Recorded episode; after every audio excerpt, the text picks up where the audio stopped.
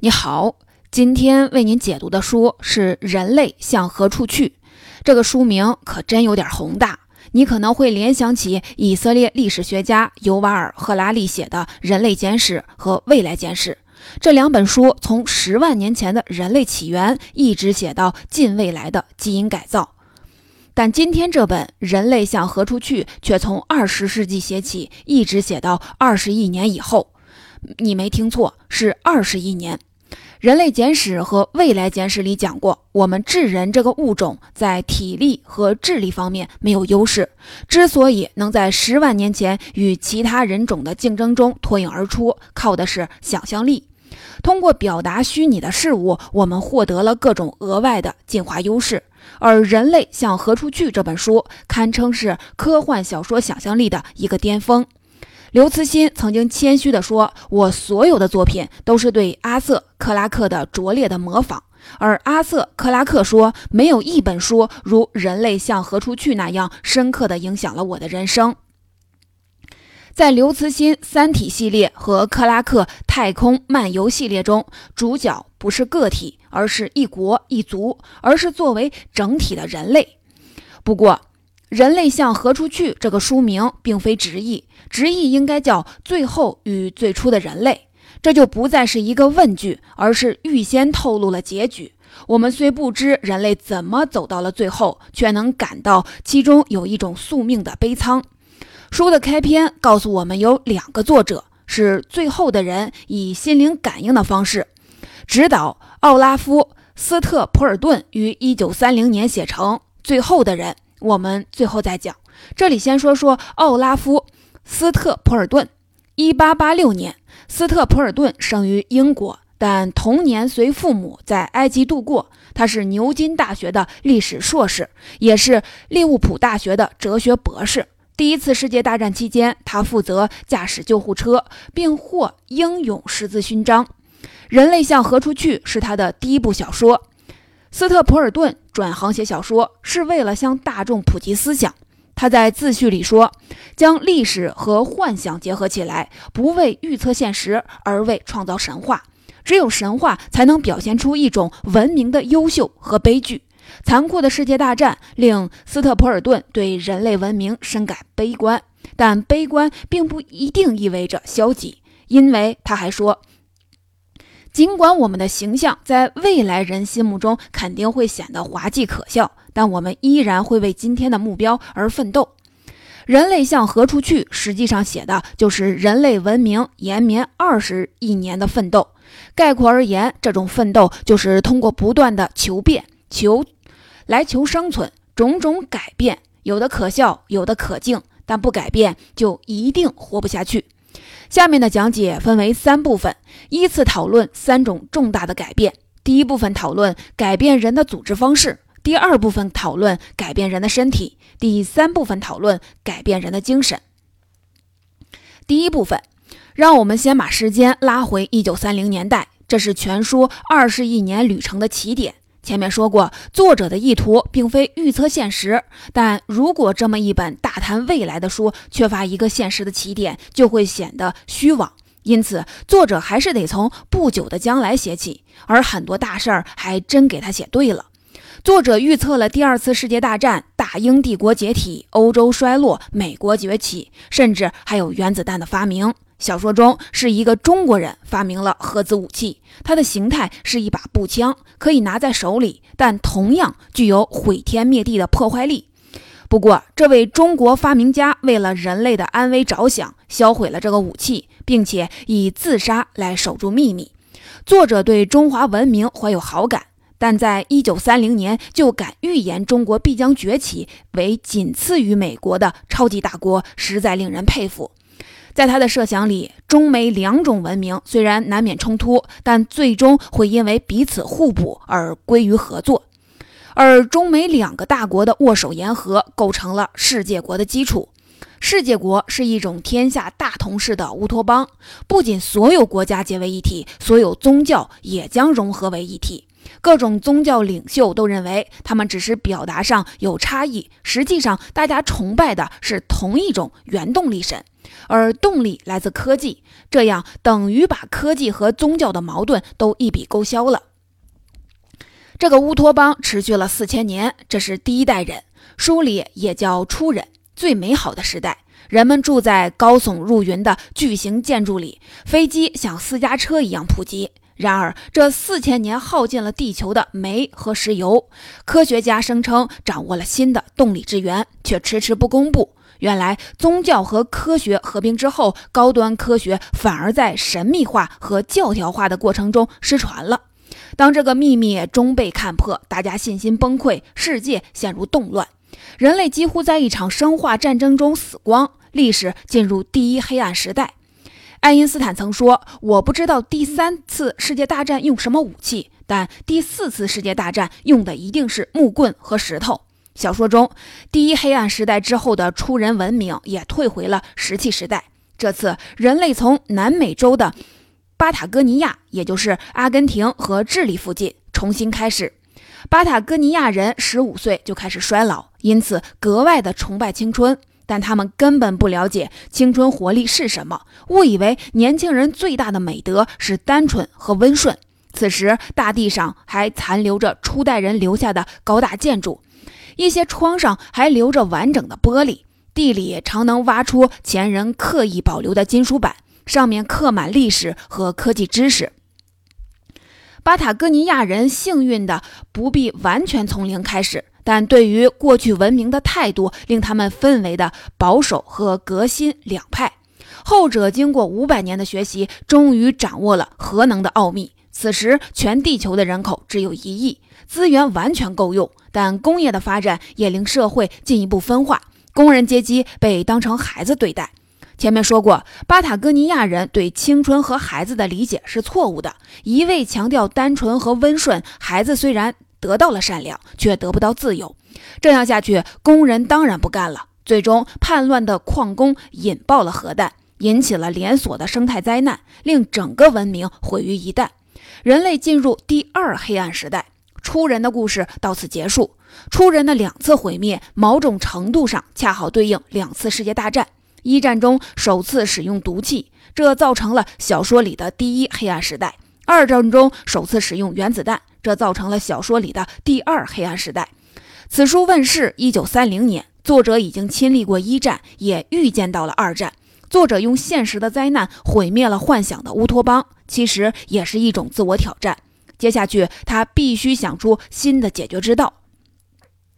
一千万年后，出代了第二代人。第二代人某种程度上复刻了人类祖先，身高体壮，浓身长毛，但拥有雕塑般高贵的脸庞。他们没有阑尾和扁桃体这样的无用器官，而且永不蛀牙，能活一百九十岁。比起初人，他们不仅身体更好，也更聪明。四十岁时，智力还在发育。更大的区别是，他们天性利他，甚至对敌人都心怀怜悯，情愿用体育来代替战争。只不过缺乏自私的虚荣心，拖慢了他们征服世界的脚步，多花了几十万年的时间。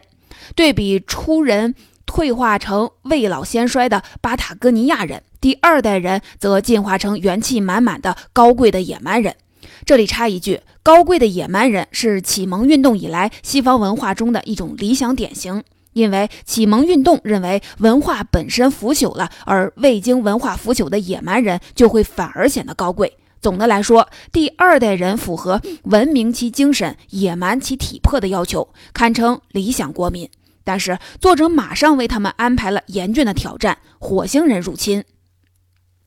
这里，火星人的设计也非常超前，并非人体和诸如章鱼之类的动物的混合，火星人是云状的。气态的，彼此通过特殊的辐射和磁场交流连接。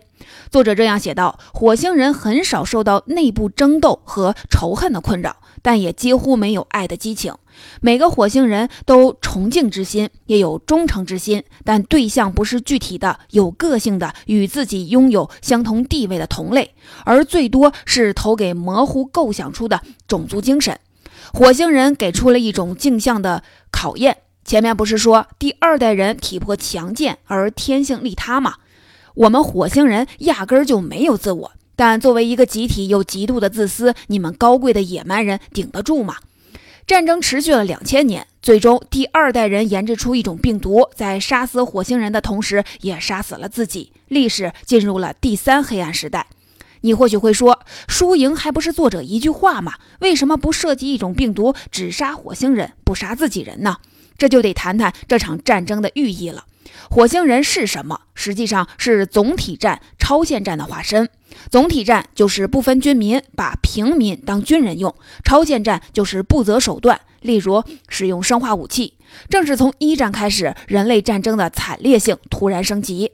此书出版不到十年的时间里，二战就会变本加厉地重复这种惨烈。作者其实是以未来为镜，反观历史，当然不能做轻浮的篡改。但小说给了他是调试的余地。在这部分里，作者以二十世纪的欧洲社会为基础，对人类的组织方式做了三次的调试，但均以失败告终。人类就算在主观上文化大同，却解决不了客观上的自然资源的枯竭。资本主义可以通过技术发展变得温和，但还是无法消除阶级对立。而回到过去时代的启蒙主义思想，则承受不起现代总体战、超限战的冲击。那怎么办呢？这就要说到第二部分了。既然单单改变人的组织形式还不够，那必须更进一步，深度的改变人这种生物本身。这种实验就是科幻小说的特权了。让我们继续漫画的。演化的之旅，三千年、万年之后，第三代人出现了。他们的身高不足前辈的一半，但身材均匀柔韧，覆盖着金红色的毛发。每只手有六个灵活的手指。他们耳朵很大，像猫的耳朵，微微的内卷，可以摇动。为了便于记忆，下面我们就叫他们大猫耳朵人。大猫耳朵人听力极为的发达，发展出一种拜音乐教。教主头衔的意思是上帝的大声音。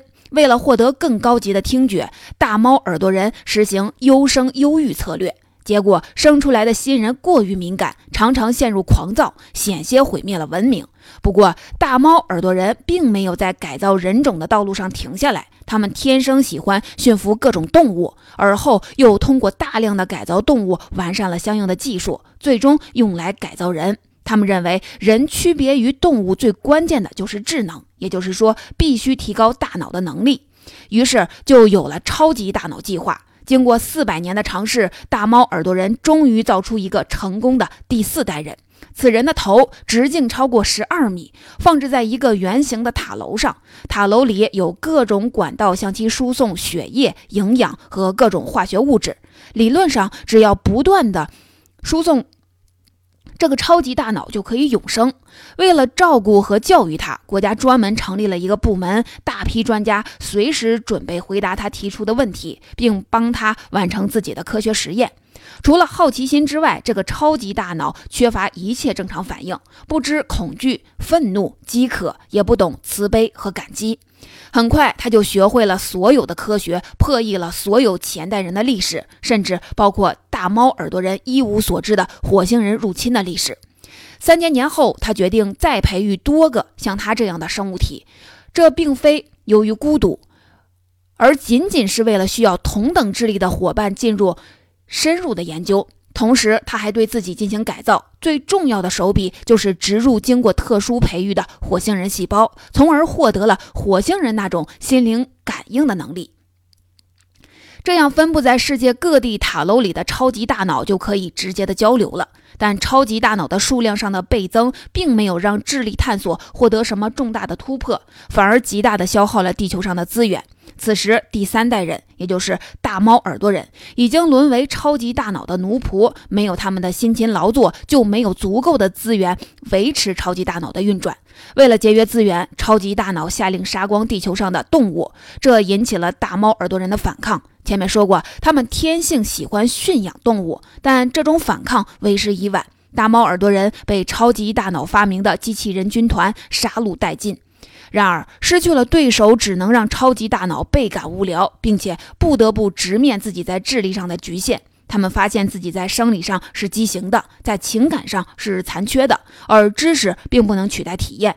如果不能体验艺术之美和爱情的感觉，就永远无法做出价值判断。于是，超级大脑又用了几百年的时间，倾尽聪明才智，设计创造出一种更协调的人，也就是第五代人。第五代人可以说是前几代人优点的集合升级版。他们的大脑经过重新设计，尺寸正常而效率超高。他们同样也配备了改良的火星人细胞，具有心灵感应能力。他们还继承了第三代人即大猫耳朵人的敏感感官和艺术天赋。他们拥有第二代人即高贵野蛮人的好身体，但更为高大灵巧，同时也没有丢掉先祖利他的良好天性，乐于奉献。他们虽不能永生，但寿命也延长到了五万年。第五代人很快就推翻了超级大脑的统治，创造出属于自己的文明，而这也是地球文明的巅峰。来自原子人工裂变的能源足以供养一百亿人口，并且彻底消除了所有单调重复的工作负担。人生。大可以尽情地投入到科研、体育和艺术上。人们可以穿上一种飞行服，花一小时飞到地球两端消磨时光；也可以浮在云上，潜入海中。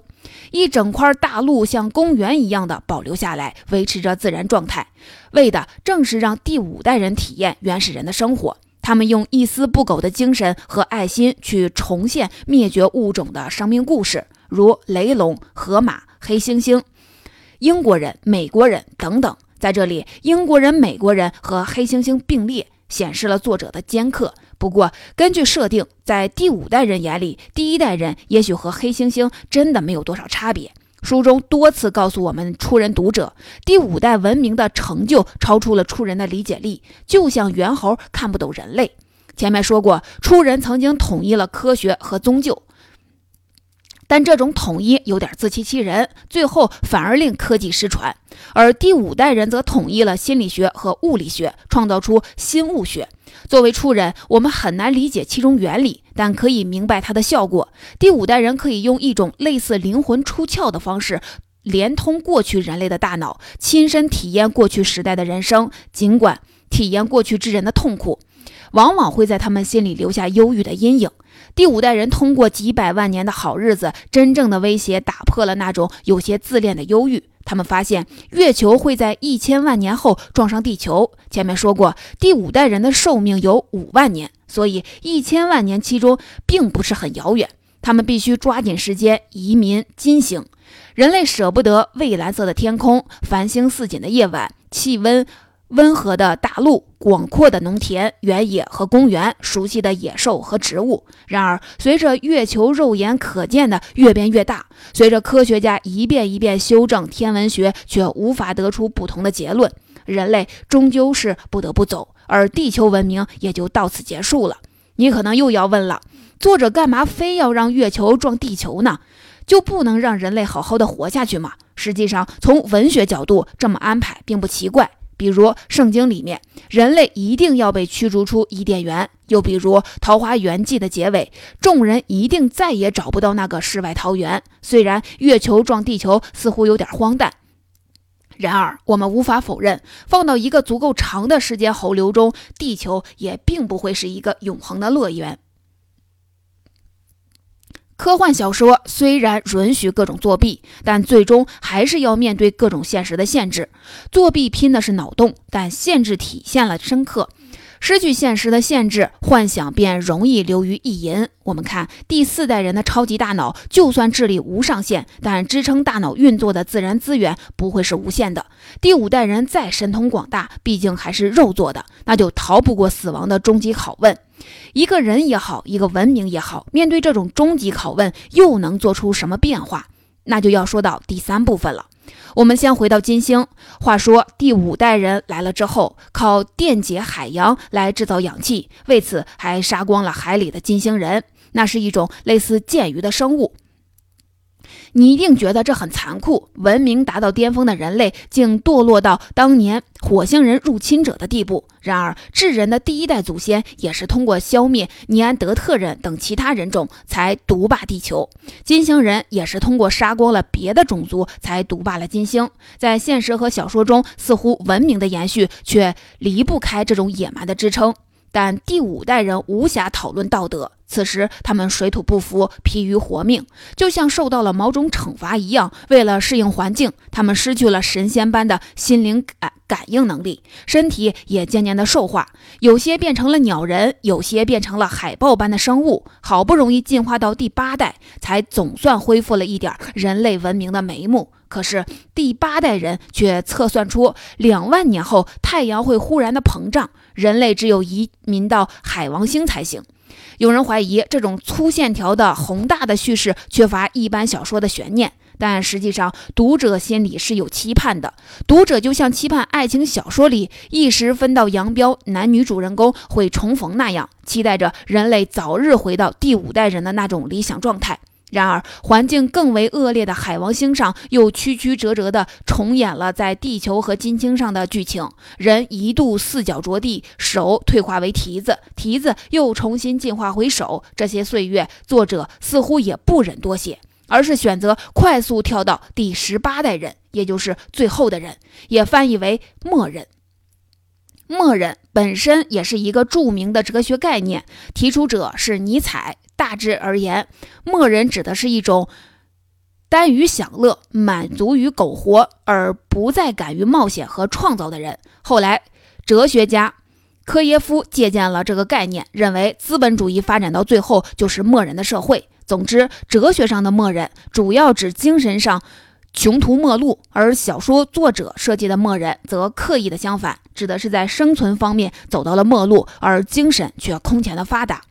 默人终于恢复了第五代人的辉煌成就，并且更上一层楼，他们的寿命延长到了二十五万年地球年，而心灵感应的能力终于可以把所有的人精神汇聚到一起。但他们又不同于火星人，能够在集体中保持多元的个性。他们的心灵不仅也能回到过去，同时甚至能影响过去之人的所思所想。然而，默人之所以叫默人，是因为这回碰上了一个解决不了的大麻烦——太阳要崩溃了。这回他们没有办法再举足迁徙到另一个星系，只能选择向广袤无垠的宇宙发射生命的种子，这是他们最后的反抗。但除了反抗，他们还有一件事要做，就是学会接受。二十亿年过去了，大多数时候人类都在激烈的求生，可是现在。他们必须学会平静的求死。在这个时刻，所有人都变成了哲学家。实际上，古希腊哲学家柏拉图曾经有一句名言：“哲学就是练习死亡。”小说巧妙地做了一个颠倒，是默人把关于生死的哲思，通过回到过去的心灵感应，启发过去时代的先哲，包括柏拉图、佛陀、耶稣等等，从而把这份智慧分享给世人。而这里，我想分享一个名叫骑马兰的科幻短片。有个叫骑马的画家，把自己改造成金刚不坏的机器人，去宇宙深处寻找一抹蓝。后来他发现，这抹蓝色属于一个游泳池的瓷砖，而他原本只是一个打扫泳池的机器人。他决定跳回泳池，放弃一切名利，甚至放弃身体和思想，做回一个低级的清洁机器人。踏遍宇宙，终于认清自己。这种另类的视死如归，就令人叹服。而海王星上的默人也找到了人类的意义，只不过那不是一种颜色，而是音乐。也许这是他们从第三代人，也就是热爱音乐的大猫耳朵人那里继承来的。二十亿年的人类文明是一支曲子，每支曲子都终有尽时。广大的宇宙也许就在此重归于寂寞。但这支曲子既然曾经奏响，就谁也不能抹去它的存在。作者斯特普尔顿否定了改变社会组织和身体构造的尝试之后，转而提出改变人类的精神，用一种哲学和审美的眼光为人类存在赋予价值。前面说过，他写科幻小说的目的就是为了推广思想，用思想带来慰藉。你也许会怀疑，精神审美这种事儿，毕竟都是自己说了算的。莫非正是因为人类终究无法改变社会结构，破除身体局限，所以最后只能来个精神胜利法。我想，区别就在于，精神胜利法是一种麻醉品，目的是逃避行动和改变；而斯特普尔顿的改变心灵，则是行动之后的反思，更像是一种顿悟。功夫不仅仅在最后顿悟的那一秒，也在于此前二十亿年的修行。